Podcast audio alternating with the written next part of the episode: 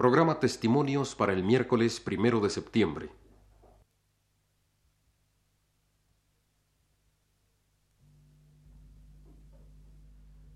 Radio Universidad presenta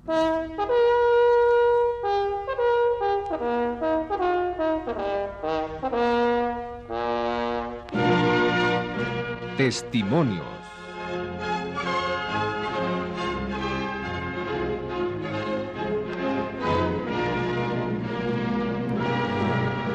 Esta noche escucharán ustedes la entrevista de la señora Josefina Millán de Solares con el poeta Carlos Pellicer.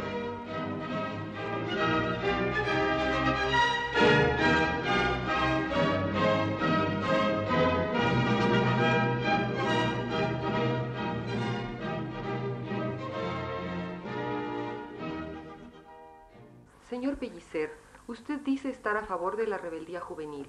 ¿Qué esperanza cifra usted en ella?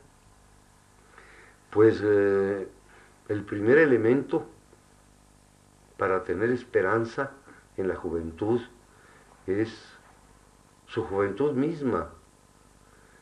Y además yo creo que las experiencias tan penosas que hemos tenido en los últimos años hagan reflexionar a la juventud que no solo por la violencia se puede llegar a las metas que están a la vista dentro de el programa de acción pública de la juventud. Eh, estamos viviendo en un mundo en que nadie puede sustraerse a la vida política. Yo creo que todos estamos obligados en una forma o en otra a intervenir en política y nuestra intervención pues tiene que, tiene que ser siempre de parte de la justicia social.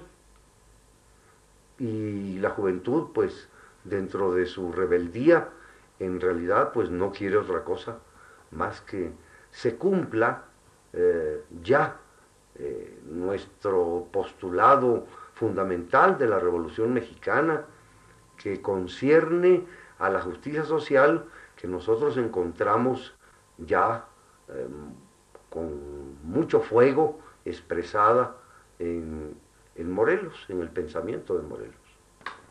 Usted acaba de hablar de justicia social. ¿Qué nos puede decir sobre lo que acaba de ocurrir en Bolivia?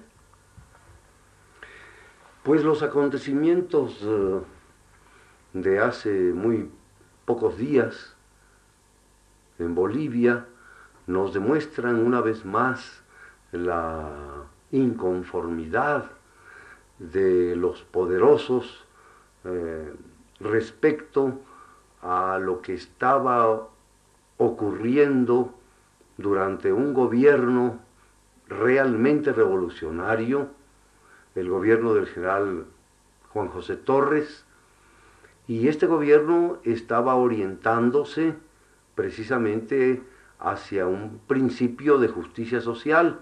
Dentro de ese principio de justicia social tenemos que no olvidar la necesidad nacional, popular, de nacionalizar los oh, bienes fundamentales de la nación, en este caso eh, los, oh, las corporaciones norteamericanas que continúan siendo un motivo de la más alta explotación de las naciones latinoamericanas. Entonces, eh, el nuevo gobierno viene a darnos un verdadero testimonio de paso atrás y de ratificación a, su amistad con el imperialismo norteamericano y, también a, enseñarnos que, que, que, no, que eso no, no seguirá la orientación de ninguna manera revolucionaria, pero lo, lo que está pasando en Bolivia, pues es enteramente transitorio. La atmósfera que dejó el Che Guevara y los últimos acontecimientos políticos eh, que no fueron sino un testimonio de afán muy noble, de revolución en favor de los débiles, de los explotados, testimonios confirmados por el gobierno del general Juan José Torres, me hacen pensar que el nuevo gobierno de Bolivia va a ser muy transitorio y así lo deseo. Nada extraño será que la CIA esté detrás de este asalto al gobierno de Bolivia. Sabemos que es usted un hombre eminentemente cristiano. ¿Cómo relaciona usted esa justicia social con la religión? Pienso que pienso que la Iglesia Católica eh, se ha preocupado más por um, determinados elementos de la vida exterior y que, y que no ha estado realmente siempre um, con la causa de los explotados. Y por eso mismo creo que la iglesia eh, no la puedo entender, vamos, sino dentro de una vida de trinchera, dentro de una vida de lucha permanente, dentro de una vida entregada única y exclusivamente a hacernos entender eh, la luz, la verdad y la vida que hay exclusivamente en las palabras de nuestro Señor. Yo creo que la Iglesia Católica podría, debe ser el líder fundamental de la justicia en la historia humana. Solamente así entiendo la actividad de la Iglesia Católica. Se ha escrito que la primera etapa de su poesía está interrumpida por un repliegue interior de una voz más íntima para después retomar la frescura, la alegría inicial. ¿Qué puede decirnos sobre esto?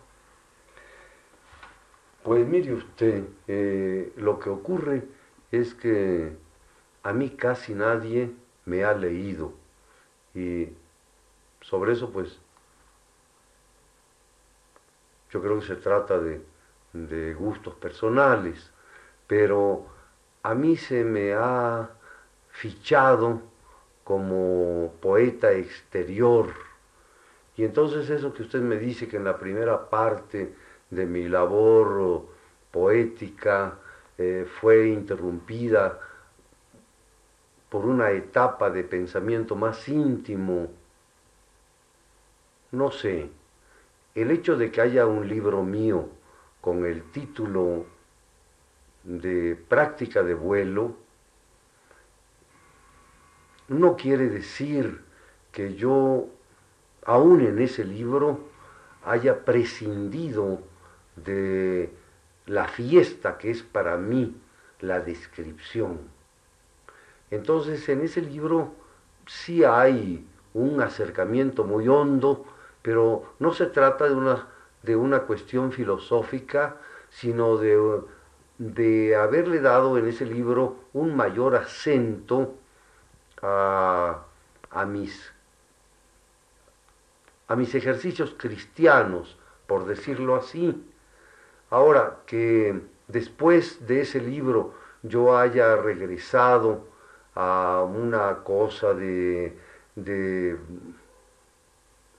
vuelta a una juventud expresada eh, por los últimos poemas, pues no hablemos, no, no, no digamos la palabra juventud, y digamos simplemente alegría de vivir y que en los muy últimos años pues mi vida ha encontrado situaciones eh, afectivas que me han obligado en la forma más espontánea a volver a escribir ese tipo de poemas que se ha convenido en llamar poemas sentimentales, poemas de amor, pero lo, de lo que se trata es que la vida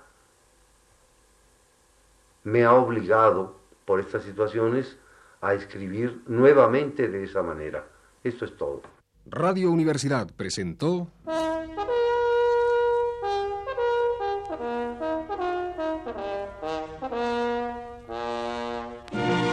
Testimonios.